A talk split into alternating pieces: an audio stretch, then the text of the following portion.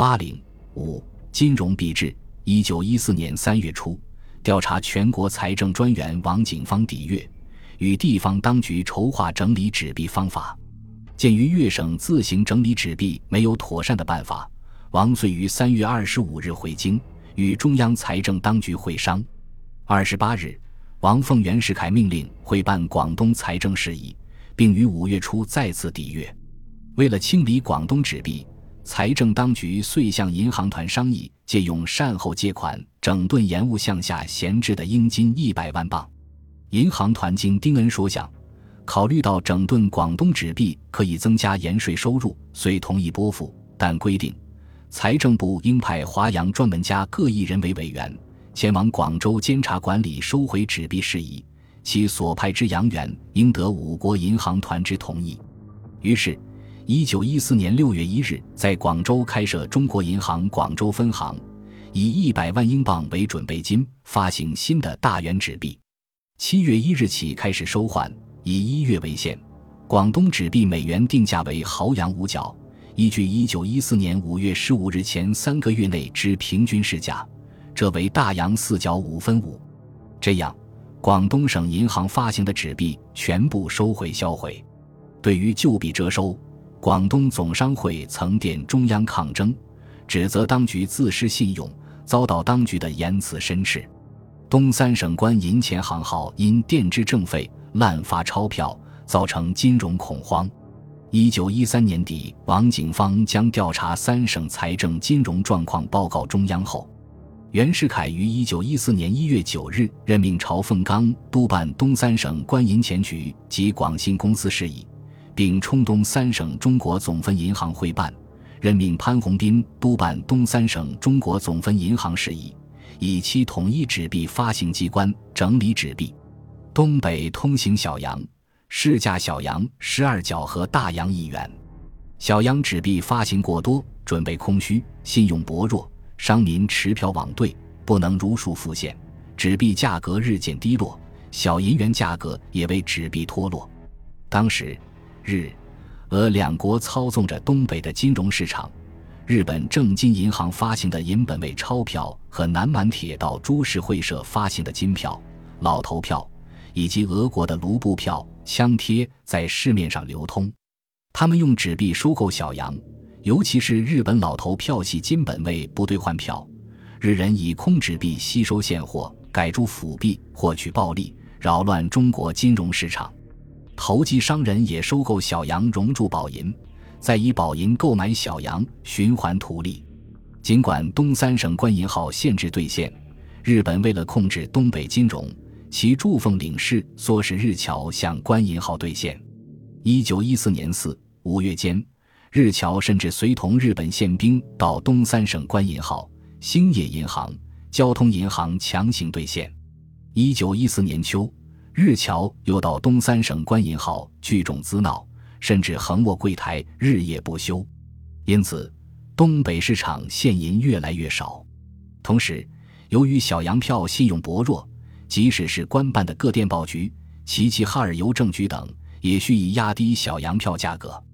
哈尔滨电报局甚至飞枪贴则概不收受。京凤铁路除中交两行大银元票外，也不收小洋票。官营事业不收官发纸币，使小洋票流通范围更形狭窄，价格也更加低落。中国财政当局为补救东北金融起见，同意潘洪斌的意见。由中国银行发行小洋汇兑券，于东三省境内概不兑现。凡汇往上海者，照每日行市在上海付给归银，在该行做存款者，仍照章生息。同时，财政部一方面向黑龙江推设中国银行分行，一方面准备逐渐回收东北地方银行所发纸币。于一九一四年七月，自行东北地方当局自本月一日起，不论军需政费如何窘迫。此项纸币未发者不得续发分毫，已发者逐渐设法收回，并严令各行商收回私发纸币。但是，由于一方面日俄操纵着东北金融，一方面官场腐败，而中行财力也不充足，东三省发行汇兑券以整顿金融、收回烂币、抵制外币及制止现银外流的目的未能达到。对于上述政策，地方上别具身心者，急需直实敷衍，即此抵制。因为有人靠滥发纸币牟利，如黑龙江广信公司的红利为官场棚分，多则二三十万元，少亦一二十万元。虽然黑龙江议定以官银号及广信公司所收盈余分年收销的办法，但即、凤两省一直没有定出办法，日侨强兑的问题也无法解决。如一九一五年十二月十七日、十八日两天，中国银行奉天分号即被日侨兑去小洋三十二万有机，所以东北三省的金融币制一直没有能够得到整理。至于其他各省，中央政府没有余力直接参与整理。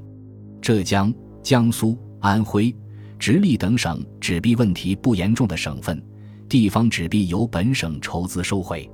贵州纸币因扩大了使用范围，币值逐渐回升九成。一九一五年十一月一日，贵州财政厅与中国银行贵州分行订立了中国银行兑换券一百五十万元的收回钱币借款合同，按原价在两年内收回。江西直至一九一五年五月还在请求增发钞票八十万元。江西于一九一六年二月间才与中国银行订立合同。由中行经理发行币制公债四百万元，以收回九五官票，但债票刚刚开始发售，中交停兑江西整理币制的措施遂告失败。四川于一九一五年将延款收入的军票销毁，泸州销毁一百七十万九千多张，重庆销毁一百四十九万六千多张，又全部收回了钱票，金融状况有所改善。两湖则没有起色。湖南于一九一五年秋田赋改征银元，纸币更加无用。乡绅刘仁熙、叶德辉等致电中央政府抗议说：“名为改征，实则加赋，使人民骤加重负，纸币全失信用，而此巨额纸币失成废物，人民暗中破产，冤屈无申。”至一九一六年初，湖南又增发铜元票，财政已届崩溃的中央政府。竟致电湖南巡按使说，乡省增发铜元票，金融活动操纵得宜，并可以虚一时，身计腾出款项接济中央。这真是掠夺式的金融政策。由于烂票未经整理，省银行前后垫支政费过多，中国银行一直未能接管两湖等省金库。金库完全归中国银行接管的，只有中央与直隶、江苏、浙江、山西。山东、福建、安徽、吉林、黑龙江、奉天、贵州、四川等省，由于各省烂币未清，国库不统一，银元发行数量尚少，币制尚未划一，中国银行对换券的发行量不能扩大。财政总长周学熙对中行券的发行持谨慎态度。待护国战起，袁世凯政府拟用军事手段强行扩大发行。而交行券的发行越来越失去控制，终于导致了一九一六年的金融危机。